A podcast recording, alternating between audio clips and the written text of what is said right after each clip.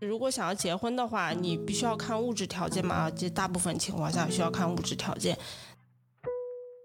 优质的女生，如果说仅限于相亲这个场合的话，那年龄是不得不提到的问题。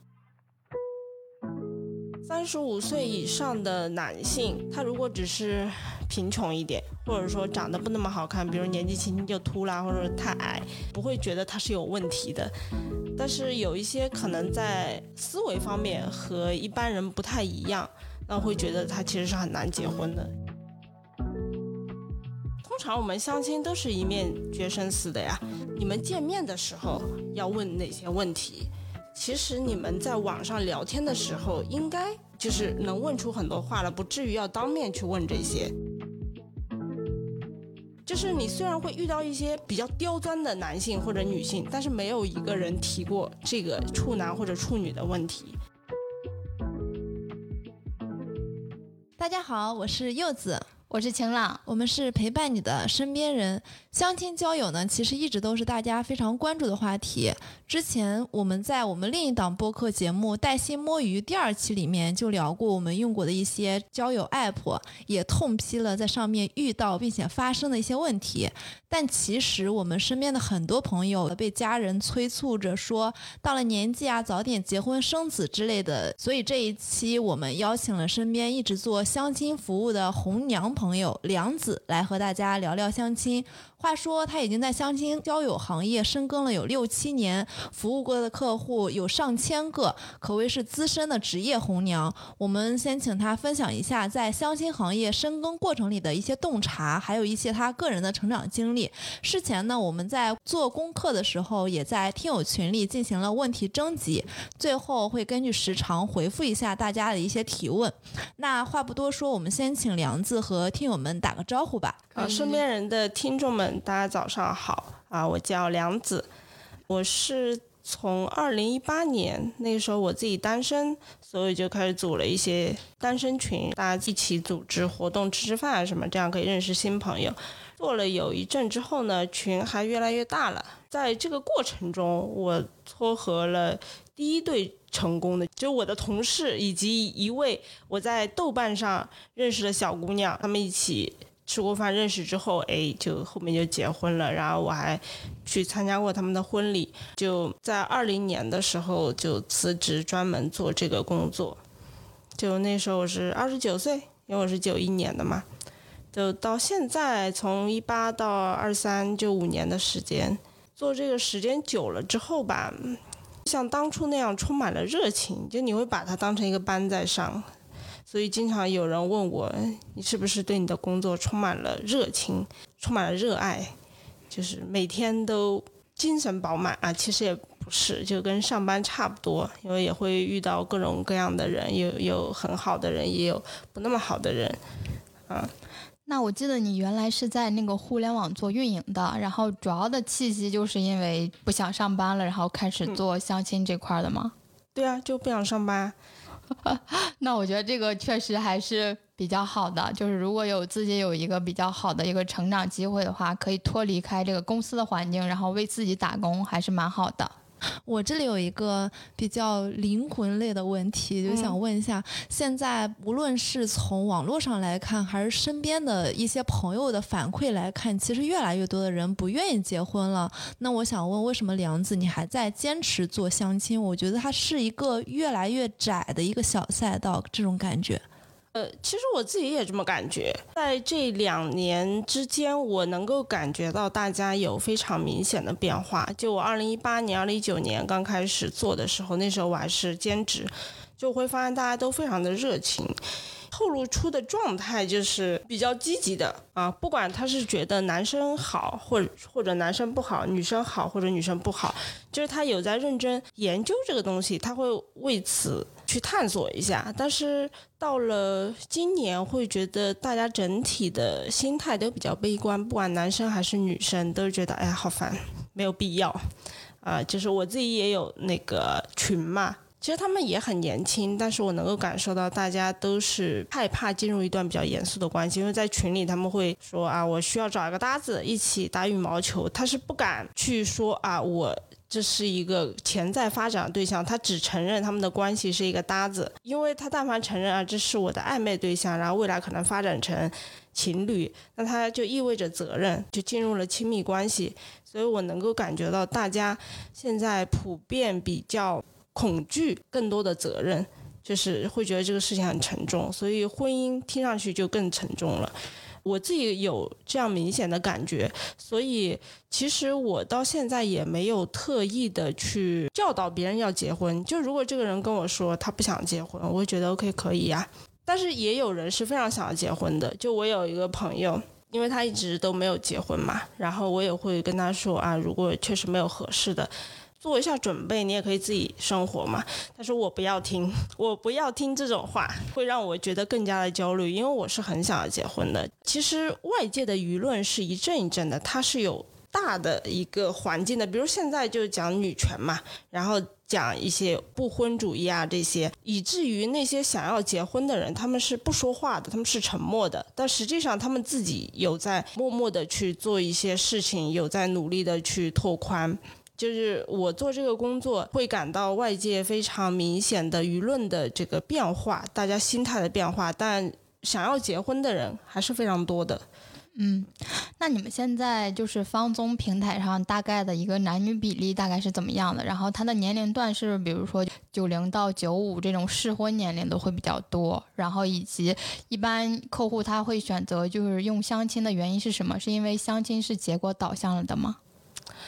这是有好几个问题，是吗？对，有好几个问题。第一个问题是什么？是现在男女比例？对，其实我们现在注册用户的男女比例是差不多的，但实际上我们到，比如说我个人的 VIP 的客户是女生要多一点的，但是这一阵是男生要多一点的。这个到时候我们可以单独讲一下这个，因为我觉得还非常有趣。因为我刚开始做这个工作的时候，VIP 都是女的。然后这两年男生多了起来，就说明男生他想要结婚的那些男性，他也变得越来越在乎外在的物质方面、家庭环境方面。他不会像以前男生一样，OK，你条件比我低一点，你长得很漂亮，或者你性格非常温柔，OK，我们就可以结婚。但现在他们也会非常在乎女生的家境，她的各方面的背景，他也怕自己选错了人，选了一个比自己低的，自己就亏了。啊，所以我现在男客户也变多了起来，嗯，这么一个情况。然后，实际上我知道来咨询我的女性是比男性多的，但我们经常组织线下活动，我会自己控制比例，不会让女生感觉到天哪，乌泱泱全是女的，男的就几个，就会会让他们的感受还会那么难受，又会控制一下比例。那他大概的年龄段呢？年龄段是不是比如说适婚年龄的人会多一些？现在的话是，像你刚刚说的，九零到九五的是最多的，八零后也有一些比较少了，然后九五后的慢慢多了起来。但是九五后的男生他怎么说呢？就是他可能会参加一些比较玩乐类型的活动会多一点，比如我去打羽毛球啊，或者说去骑自行车这种，九五后男生会多一点，因为不会给他一种强烈的相亲的感受，就是谁也不喜欢自己是处于被挑选的。这种位置，所以相亲会的话，比如我组织一个八分钟的相亲会，九五后的男生会少一点，但是出去玩的活动，九五后的男生会比较多。对，就是如果以相亲这种结果导向，比如说他想要就是认识人，然后去结婚，是可能年龄段会更往上一点点，对吧？对啊，就是如果想要结婚的话，你必须要看物质条件嘛，这大部分情况下需要看物质条件。那他如果年龄不到的话，很多东西他还没有具备。嗯，这个确实是很现实的一个情况。那你觉得就是在你的这些客户里，他们选择相亲的原因是什么？就是比如说是迫于家庭的压力呢，还是出于个人的一个意愿？我觉得在上海，你也不管是男生还是女生，也很少说我迫于家庭的压力。比如说你或者柚子，如果你们出去相亲，是你妈逼你相亲的吗？你肯定也不是，就是你自己也感到迷惑。就你妈妈迫使你是一方面，自己也是有点想要进入亲密关系的，所以才会出去。很真的很少说，就因为我妈逼我，纯粹是我妈逼我，就我非得出来。嗯，因为我室友他是浙江人，他毕业之后他就回到了浙江，他工作的那个市就是他出生长大的地方，所以他回去之后就被他家里人催着有相亲。十几二十个是有了，所以可能在一些小地方和家里人生活在一起的，会有这种家里催促啊，或者周围的长辈会帮你介绍啊这种情况。可能在大都市里面、一线城市里面，还是你更多自己主动的去发起这个行动，才会更多去参与到相亲过程中，是吧？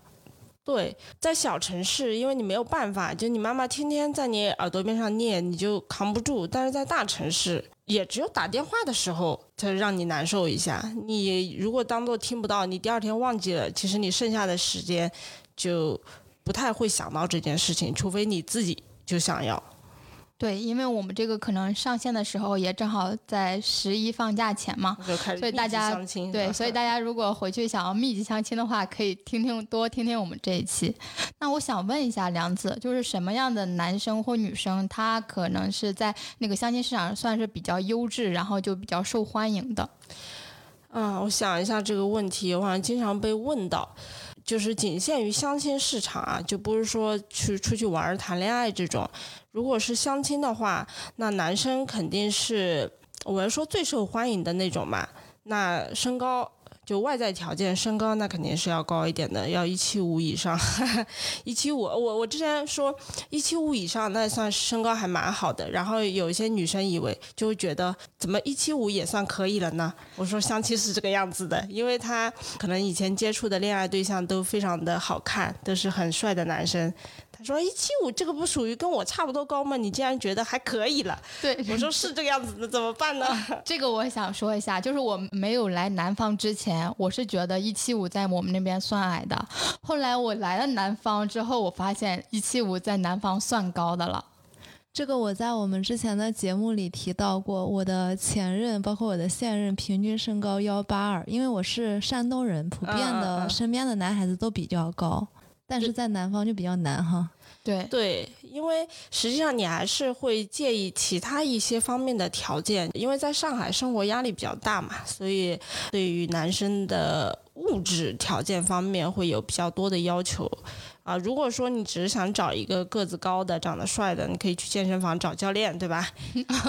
这也算是变相的肯定了健身教练在长得帅，对外形上啊什么的都是不错的。就是大家在意的东西会比较多，型方面就是身高一七五以上，就是任何身高的女生都不太会拒绝，哪怕这个姑娘她身高一七零，她也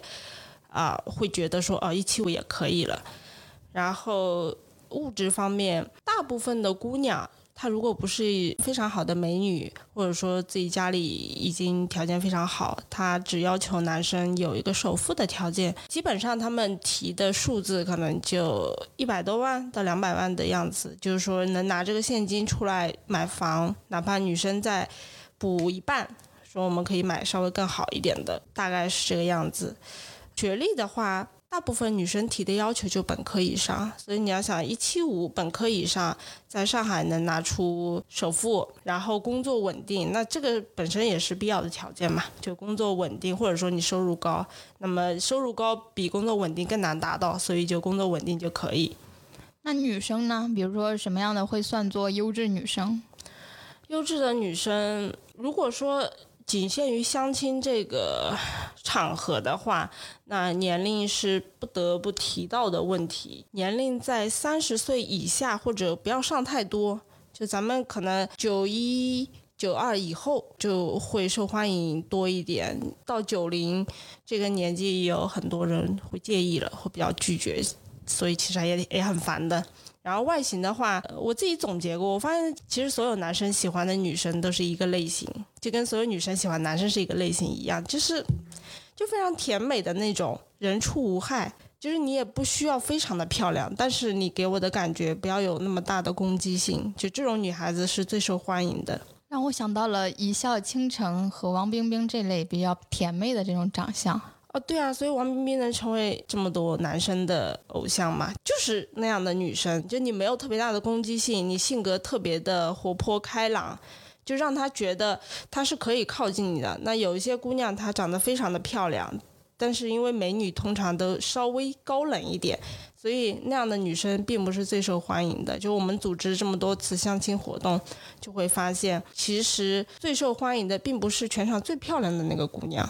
就反而是性格特别好、笑眯眯的这种最受欢迎。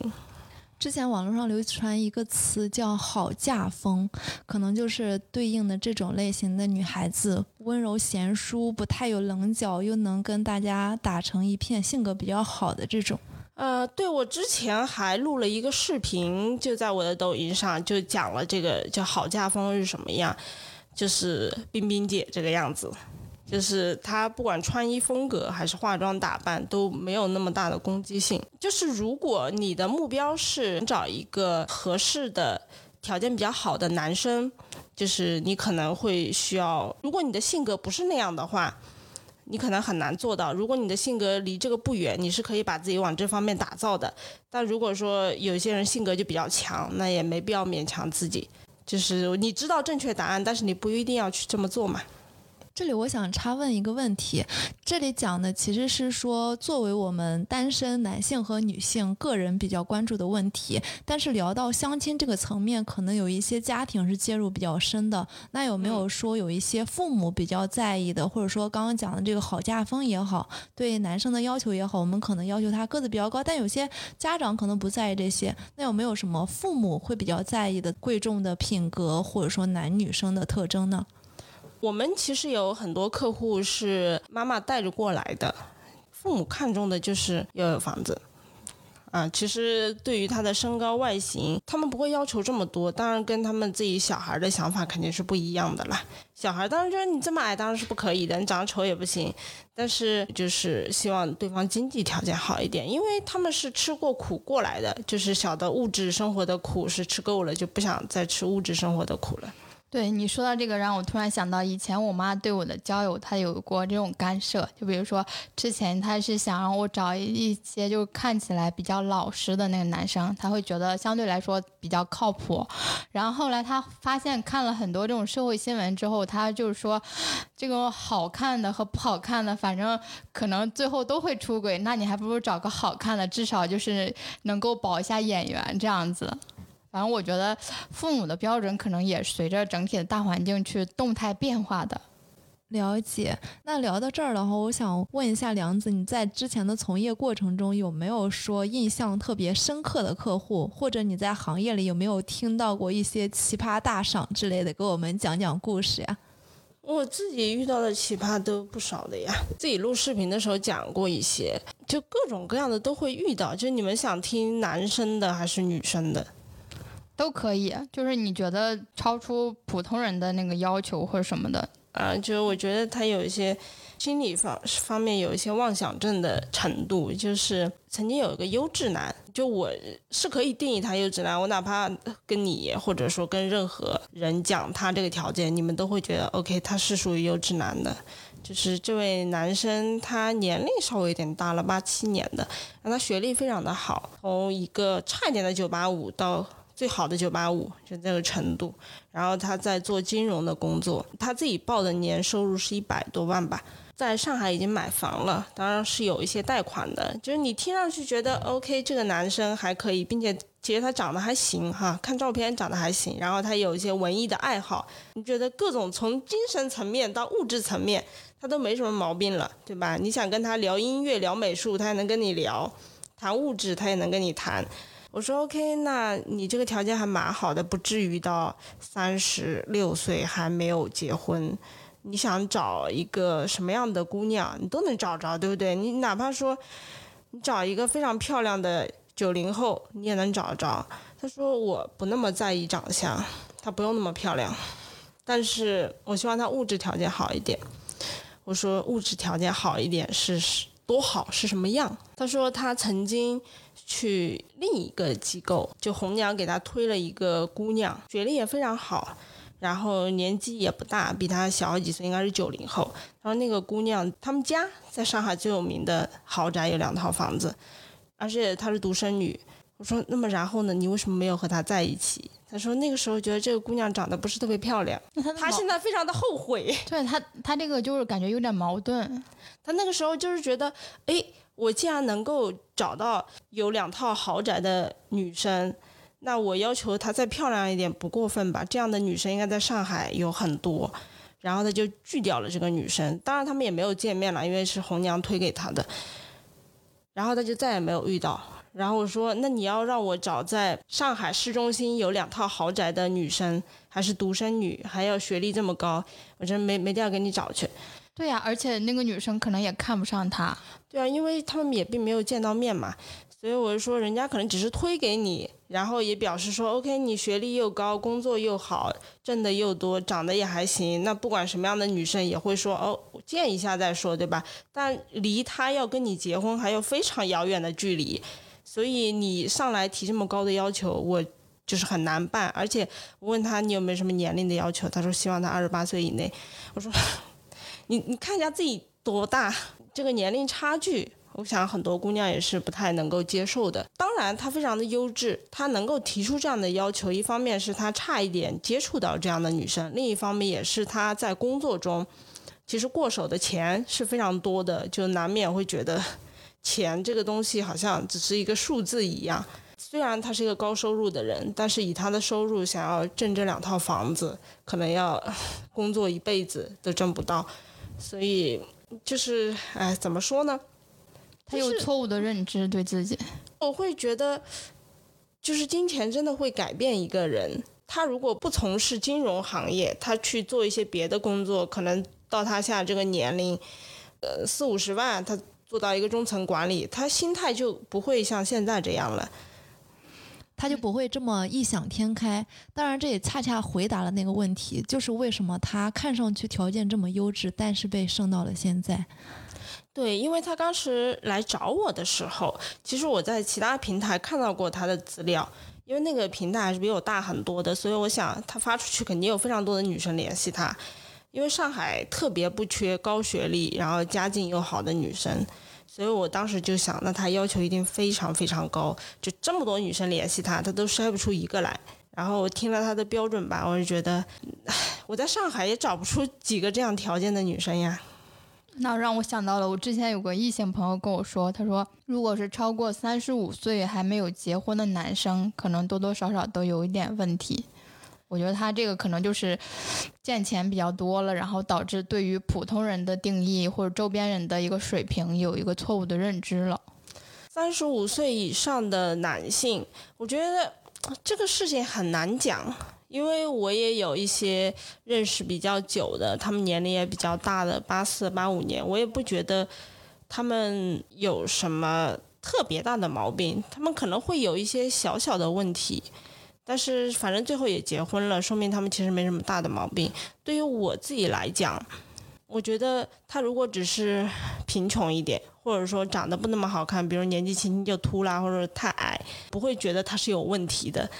但是有一些可能在思维方面和一般人不太一样，那会觉得他其实是很难结婚的。因为如果你穷一点或者丑一点，总归有不太介意的人。但是你跟大部分人想法不一样，这两人天就没法聊了。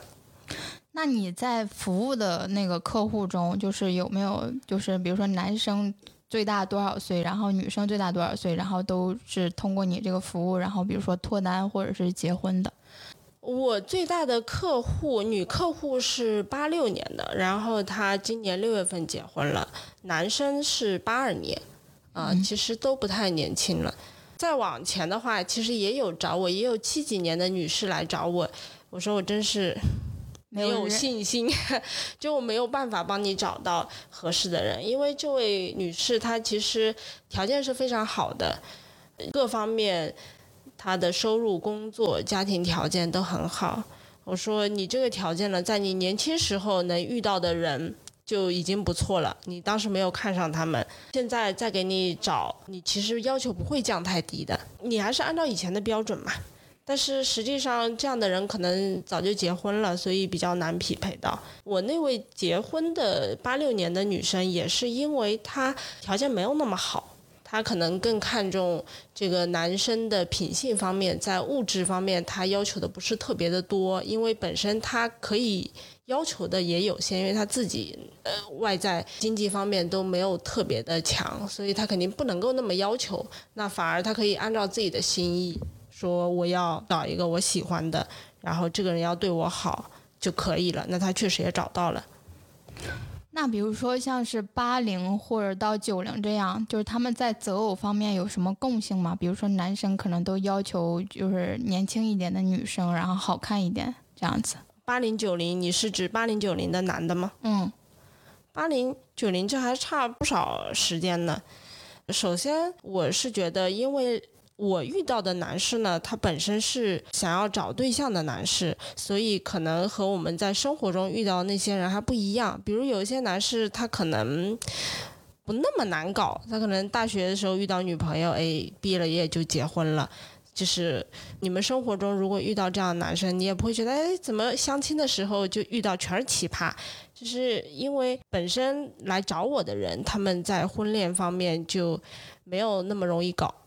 就他不是一个很容易满足的人，就是他们会有一些外在或者内在的要求。那其实所有人都喜欢年轻的，哪怕是咱们现在你九五我九一，难道你们不喜欢长得更好看的，然后更英俊的男生吗？就是如果你可以选的话，你肯定也会这么选。只是因为以前我们作为女性是被教育的，说你要考虑未来的生活，你要选择一个更成熟稳重，啊，他木讷一点、丑一点都没有关系，你要更考虑物质方面，这是被教育的，不是你内心真实的出于本能的选择。嗯，是这样。那你们在这个服务过程中会有一些售后吗？然后如果就是大家婚后的生活会不会都还挺幸福的？目前来讲，结婚的那些，他还真是挺幸福的。由于我在上海嘛，就是其实来找我的人也是希望拓宽一些渠道，认识到自己真正喜欢的人。不是说我给他安排一个，他说条件很好，那我们就结婚吧。不是跟父母要安排的那种一样，他们是完全自主的，自己觉得应该来找我而来找我的，所以他们选择的伴侣也是他们真心想要的。至少当时真心想要的，呃，他们结婚的时候也都会告诉我，就是我能够感受到他们是很开心的结这个婚的，所以售后的比较少。当然，我也会遇到一些婚后人士的咨询，大约要离婚了，会来问一下我要不要离婚，我通常都劝离。哦，这感觉就是像遇到那种分手的，大家所有的第一反应都是劝分，嗯。然后，那我想问一下，有个灵魂的发问，就是就是，如果大家不结婚的话，会死吗？你会死吗？应该不会啊。对啊，不会死，为什么要这么问呢？当然不会死。因为你见证的人会更多嘛，就是比我们。因为我我我可能就是我个人的一个主观意愿，我觉得不会死。但是你从旁旁观者的角度，然后见证了这么多人，哦，会遇到说对未来不能结婚这件事情非常非常担忧的人，对吗？对啊，我遇到过一个。呃一位八八年的女士，她是一个上海人，她的条件非常好，就是确实是非常好，就不管在外形、还是学历、还是家庭条件方面都非常好。但是他他可能年轻的时候也稍微要求比较高，所以可能错过一些条件还不错的对象，所以他来找我的时候就已经蛮焦虑的了。后面我也试图给他介绍过一些男生，我说。这些男生在某些方面肯定是不如你的，因为你的学历已经非常高，家庭条件又非常好，所以可能人家的学历没有你高，或者说家庭条件比你差一点，那他觉得想不到什么理由，就是非得接受这个男的，或者说出去跟他相亲，我能够感觉到他非常非常的焦虑。就我会反过头来劝他说：“你这么好的条件，不管你想要什么，你都可以自己获得。你想要一个小孩儿，你也可以想办法自己养，对不对？”他说：“我不想要这样的生活，我就希望一个普通的家庭生活，有妻子、有丈夫、有小孩儿。”我说：“那主要是跟你匹配的男士就比较少了，因为你的条件太好了。比如我八六年的那位客户。”他本身条件没有那么好，他才可以结得了婚，因为对方条件也不那么好，他有一样他在意的东西，他就满足了，啊，只要对方能照顾他，对他好，他就可以了。但是你不一样，你不得不考虑对方的经济条件。如果说现在有一个条件非常不好的男生，但是他对你好，我可能都不建议你接受他，因为有一个词叫怀璧其罪。就是你有这些东西，你不知道人家图不图你的，你有就是罪过，你没有的话，你反而可以随心所欲，按照自己的想法来。但是他就很难想得开，他就觉得为什么我从小到大那么顺利，我什么都有，这个事情就满足不了。我说这个没有办法，其实很多人都没有。只是他们也不告诉你，你以为所有人都很顺利，其实很多人也是不顺利的。她是我见过最焦虑的一位，条件非常好又很想不开的女士，就反而也有一些条件很普通的，她可能也觉得想想开了，也就无所谓了。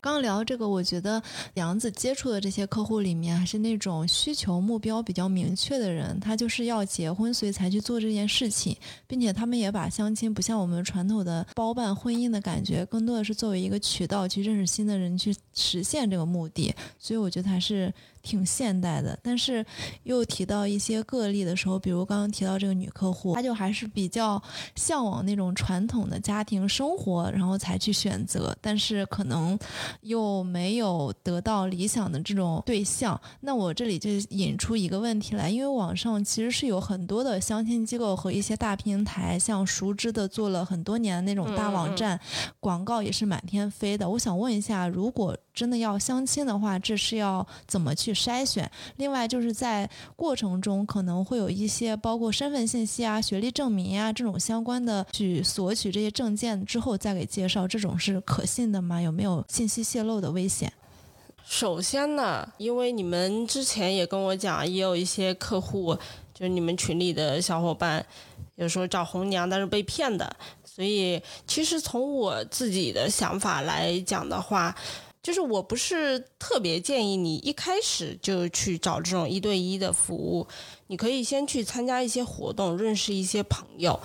然后如果确实说你特别在意的那些东西。比如说物质方面，或者对方的家庭条件方面，你也不好意思问参加活动的人，你需要有一个中间人去沟通，帮你去做筛选，或者你特别忙，你可以再去找专门的红娘去做这个事情。但一开始最最好还是不要，因为我就总是听到 这样感觉自己被骗了的人。我刚刚想说什么呢？就是你去参加一些活动，你接受一些现实的捶打。比如说，你今天去参加一个相亲会，你但凡看上的男生，他们都不搭理你，你心里就会降低预期，你就知道哦，我看上那些人，他们是要求更高的，就是我可能不太匹配。但是如果你没有经历过这些，你自己去找红娘，你跟红娘说我要找一个年薪五十万以上的，在上海有房的，然后工作稳定的，红娘会跟你说可以没有问题，我可以帮你去找。实际上，你真的去自己参加这些活动，你去遇到这些男生。他们有可能还真不搭理你，就是你实际的情况和他们的需求是不匹配的。但是红娘可能是为了成这一单，他会满口答应你，这样你就会真的后面去见的时候，就你就会很难受。给你见的人，你会觉得，哎，怎么好像他们见了一面就不理我了？他们是不是拖？有些并不是拖，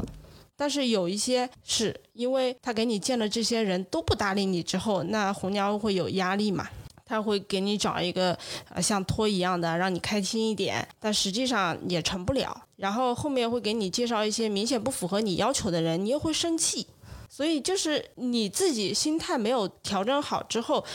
就会被别人有机可乘。因为也经常有很多人过来问我嘛。我都会问他，你有没有去参加过一些活动，或者说自己用社交软件去找一找、约一约。那其实社交软件上虽然不诚意的人有很多，但是人家也是自主选择嘛。就是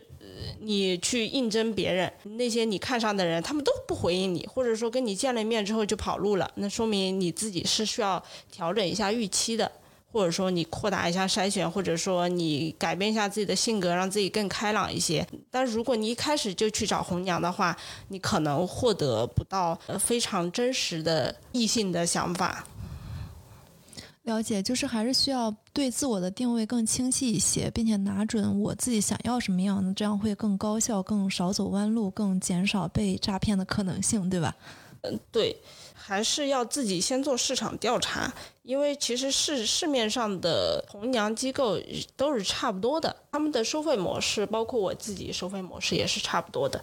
只是说我会跟客户沟通更多一点，我会好好的去问一下他们的想法。如果我感受到他们的要求比较高的话，我可能不会接这一单，然后也会给出一些建议。当然，他接不接受是他自己的事情了。当大部分情况下，我的客户都还算是社会化程度比较高的，呃，可能有一些是自己创业的还比较多。然后有一些职业上也比较顺利，就是他自己经历的人也比较多，想的也比较开，我们比较能够沟通。但可能一些一直都在上班的，可能父母保护的比较好的，想法会比较单纯一点，所以我是建议他们多出去见一见人，会对他们更好一些。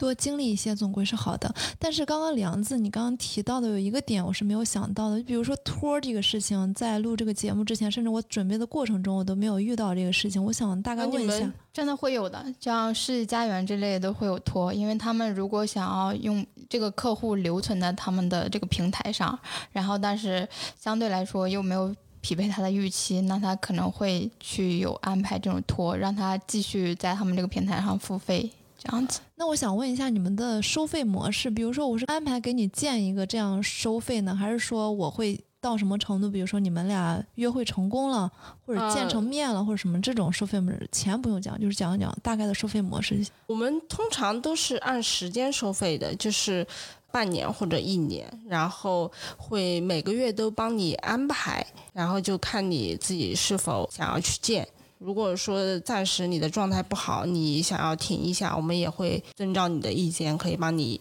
延长一下时间。因为中间其实是不是说你见了这个人就算结束的？其实我们大部分的客户，我的大部分的客户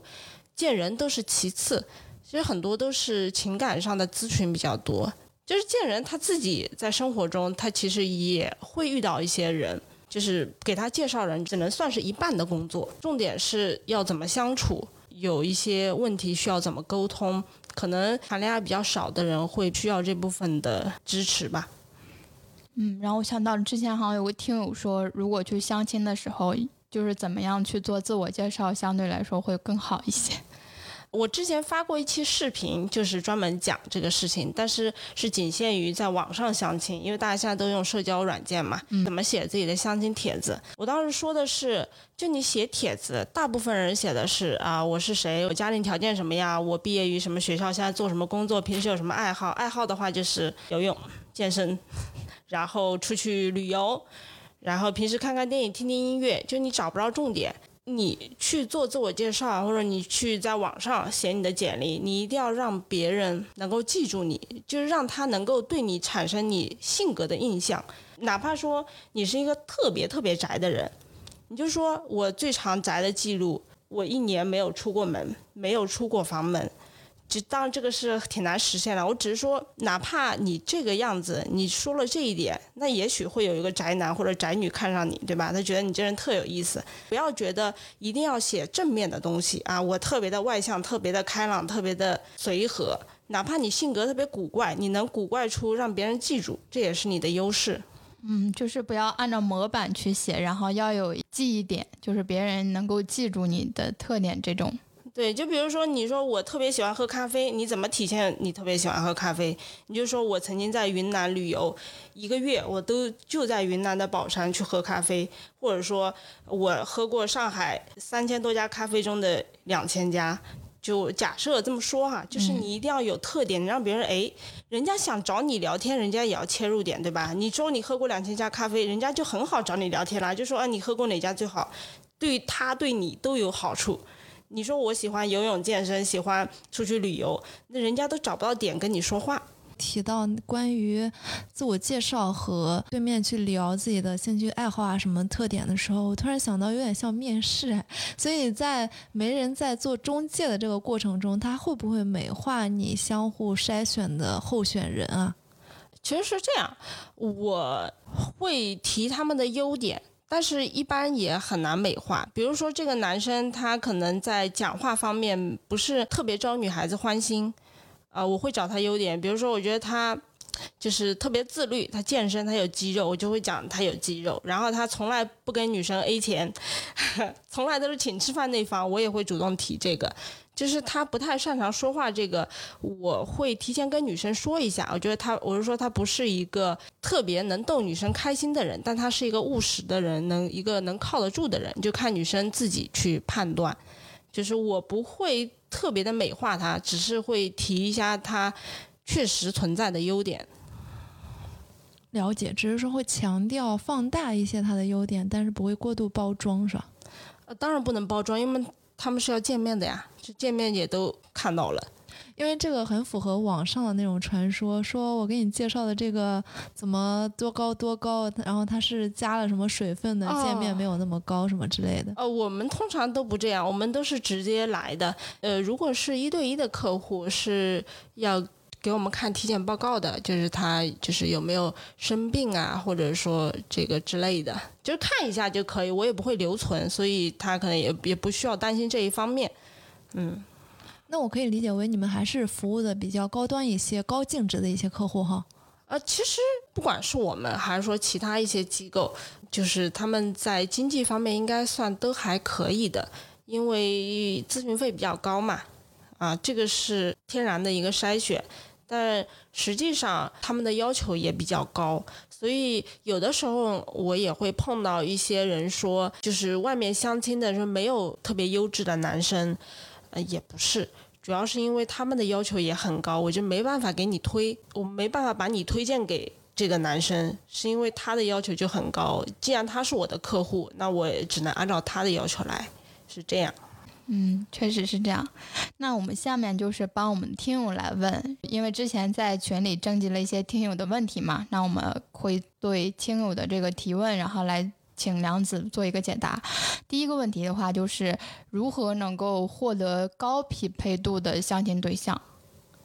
高匹配度，对，这个是个女听友来问的。他如果在现场，我肯定要问他。就高匹配度这个事情要怎么定义？嗯，就是高匹配度不一定是你想要的答案。我假设，就比如说我，我九一年的，然后像我还没有对象，我做着一份普通的工作，一个月一万多块，然后我的父母也很普通，就普通的打工人，他们有养老保险，但也仅限于此。然后什么样是跟我高匹配度对象？那就是跟我家庭条件差不多，父母也是打工的。工作也是一万多，然后长相也就跟我差不多，普普通通。这是你想听的答案吗？你不想听这样的答案，所以我说很难回答这位女士的问题。就是她想要的答案肯定是比她稍微再好一点的，哪怕不是好非常多，比她稍微好一些的。怎样去得到那些人的青睐？她是意思是要问这个。嗯，这个我只能说，你但凡要的是比你稍微高一点的人。那你就需要去找到那些人，他们在哪里？对，是的，因为我感觉现实生活中，尤其这两年啊，就是这个门当户对，我觉得确实是很重要的一点。感觉梁子还是对这个行业有非常深的认知的，一个听友的一个问题都能被他解答出他深处的含义来。那我这里还是要问一个，就说相亲的时候如何提问可以快速去了解一个人的内在？那是否应该一面见面就决生死？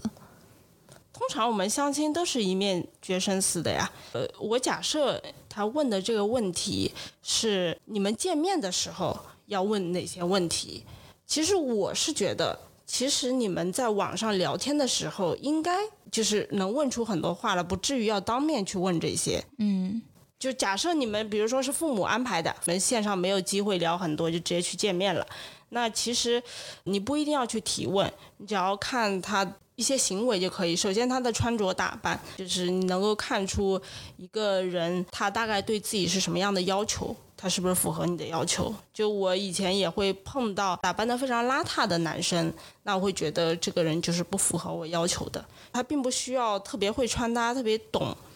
但是如果一个人不注重自己的外貌，那会觉得他自尊比较低。我觉得自尊比较低的人是比较可怕的，因为他不爱自己的话，就不会去爱别人。这是我自己的暴论哈，就是我自己的筛选，所以我会比较看这个，所以我自己挑选对象的时候也也会注重这个方面。就是比如这个男生他来闻到身上，他身上有香水，他也会带一些配饰啊什么，我会我我就会对他有非常有好感，我会跟其他女生推荐这个男生，我就觉得他是爱自己的人。然后这个是一方面，然后他做事也很重要的，就有些男生做事会比较周到，我说他先来了。他会先帮你点一杯饮料，或者说先把菜单发给你看一下，这些小的细节都可以看出在社交方面的能力。我个人比较注重这个方面，就我觉得一个人社交能力不错的话，跟同事、跟朋友相处的时候，他会比较顺利。如果一个人在跟同事、跟朋友相处比较顺利，他在周围都比较顺利的话，他的性格也会比较的好，他不会总觉得有人亏欠他，觉得。怀才不遇，啊，除非他做的工作就是非常对内的，比如说是博士生他在搞研究，那博士生搞研究他也需要社交好的呀，嗯，所以这个两个方面我会非常的注重。然后问什么问题，其实我倒没有特别在意这个，我觉得问问题你不能够筛选出对方啊，问问题就是你们聊天是为了把这一面完成。是为了让今天大家尽量都愉快一点，不是为了去做筛选。筛选你见到他这个人，他符不符合你的长相、他的穿着打扮、他对待其他服务员、对待其他人的看法，其实你就已经判断出来这个人行不行了。具体问的问题，我觉得没什么特别要紧。如果说你后面想要知道对于女性有什么看法，呃，对于职业有什么规划，这个其实你们线上就可以聊吧。就是你随便发一个女性的新闻给他，你问他你有什么看法，其实就可以问出来，不一定要当面去做这个事情。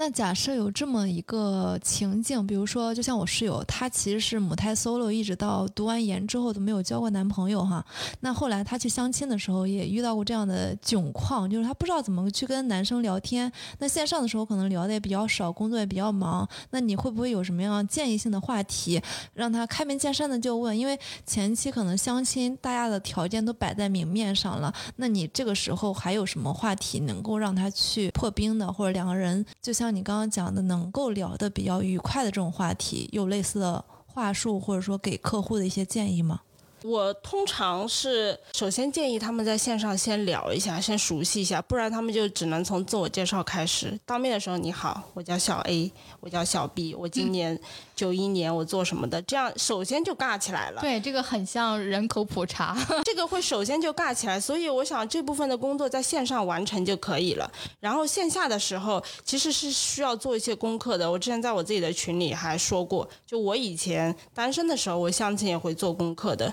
就是我会提前了解之前的交友对象是我自己认识嘛，在网上人家会写自我介绍，我也看他喜欢，他说他喜欢喝咖啡或者喜欢喝奶茶，就我会提前准备，我会约一个就比较好的咖啡馆，就比较网红的咖啡馆，然后大家见面的话也可以顺顺这个聊起来。其实只要气氛到了之后，你们聊的东西就会非常多，就不不仅限于一些问题了。我。给你室友的建议就是把一些尬的问题提前线上先聊了，自我介绍这方面就初期的信息交换可以在线上先做完，后面的话你可以直接就是看他的朋友圈，比如我看这个男生的朋友圈特别喜欢爬山，喜欢徒步，那我可能就会问他你爬过最远的一座山，然后最难的一座山是什么？有什么样的感受？我觉得比较好的一个做法就是。你送一个小礼物，就是不管男生还是女生，比如说男生今天我跟你约会，我提前买一束小花，也不贵，可能几十块钱，我拿给女生，今天这一面就会非常的顺利，除非你就是脑子实在是有点问题，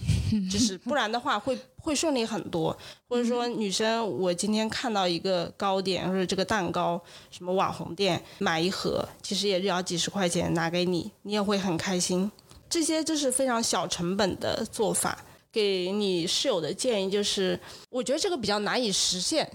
就是你不要特意的把他当成男生在聊，你要一旦把他想成这是一个男生，然后是一个我可能感兴趣的、可能会跟我谈恋爱的男生，你心态就不行了。当成你普通朋友，今天我认识了一个女性朋友，比如在音乐节上认识了，肯定会跟他说：“哎，姐妹，今天很高兴认识你，下次我们去哪个音乐节，我们一起去啊？”你就直接约了，对不对？嗯，你跟男生也可。以这样，为什么不呢？对，如果带入这个角色的话，可能就会有很多的这种限定条件，因为会觉得啊，这个男生怎么不回我消息啊？他是不是不关心我，对我没兴趣啊？然后就会陷入自我的一些遐想中，就被自己的框架给框死了。那我还想替我们的听友问一下，相亲的人是怎么看待处男处女？这个我理解的话，应该相对来说就是母胎单身。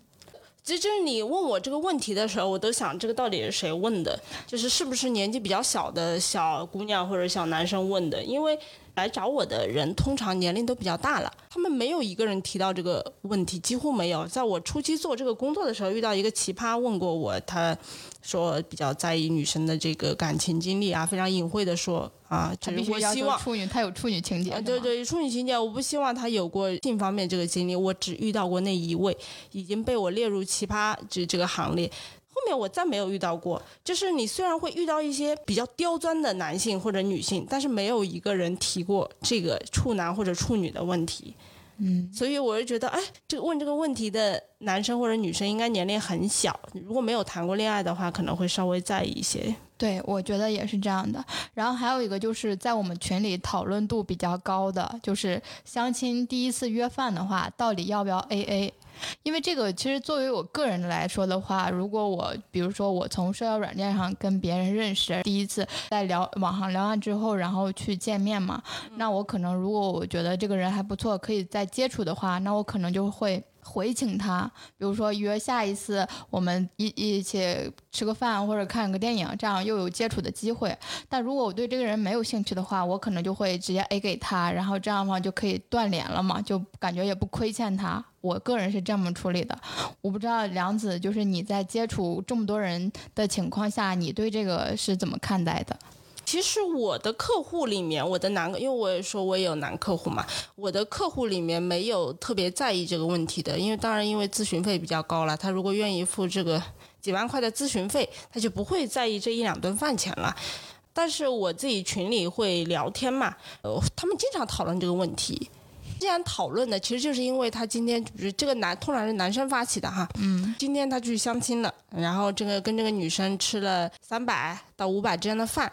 然后女生回去了之后跟他说不合适，不合适之后呢，他又不知道，哎，他要不要说我我们把这个钱 A 一下吧？他又他又觉得出于大男子主义，他不应该说，但是他又实在难受，他觉得我今天花了五百块钱，我这一点收获都没有，人家回头就就就就把我删了，所以他们就很难受。所以回答你这个问题，为什么这个问题会吵起来，就是因为。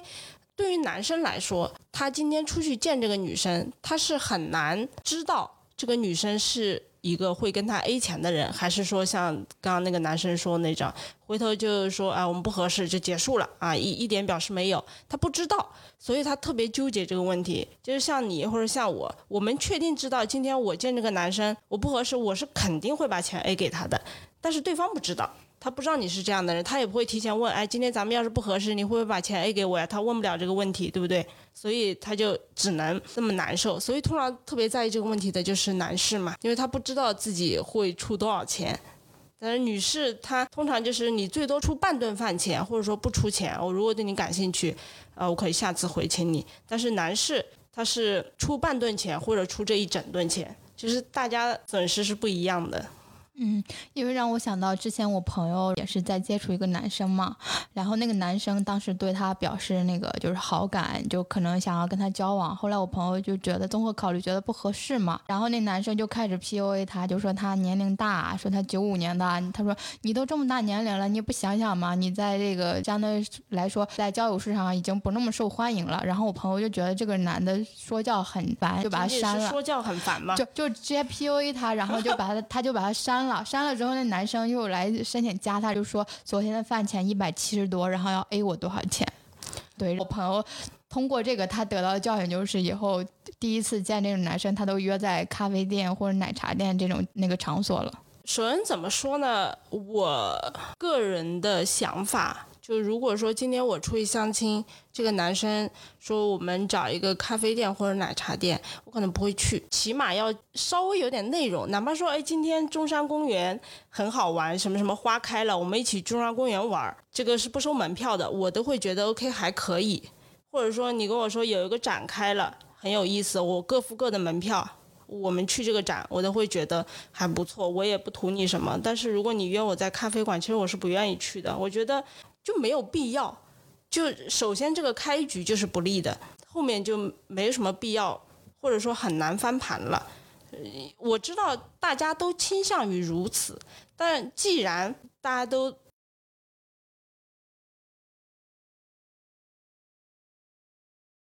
觉得。咖啡馆或者奶茶店相亲挺好的，那为什么没有那么多成成功的呢？就说明这个事情你觉得合理，但其实成功率不高呀。对，是这样的，所以我也是感觉就是。现在的这个形态变化，因为以前大家可能都觉得，不管能不能成，都是相对来说认识了一个朋友，那可能请朋友吃顿饭，就男生来承担，他就觉得无所谓。但现在男生可能会比较在意这一点，但我觉得对女生来来说也比较好，这个可能就是作为一个筛选点吧。通常我们不会提前问要不要 A A 嘛，就像我刚刚说，哪怕男生问今天咱们能不能 A A。你就不出来吃了，对不对？嗯，你会这么筛掉他，所以一般是不会问的，也都是你们相完亲之后觉得不合适了，你再把这个钱 A 给他，啊，所以你很难通过前面这个判断这个男生是一个在金钱方面比较计较的人，所以把他筛掉，你也比较难判断，除非他提前跟你说这顿饭我们各付各的。今天和梁子小姐姐聊了很多在相亲上的小问题，还有个人的一些经验分享，也打破了我们对于相亲这个行业的一些刻板印象。那如果大家有什么疑问的话，可以在评论区和我们分享，也会在后面节目播出的时候，在我们 show note 里面给出我们听友群的联系方式。如果你喜欢这一期的内容的话，欢迎给我们点赞、评论、收藏，以及加微信来我们听友群玩。大家有什么想听的话题？也欢迎在评论区里告诉我们，我们下周再见，拜拜，拜拜。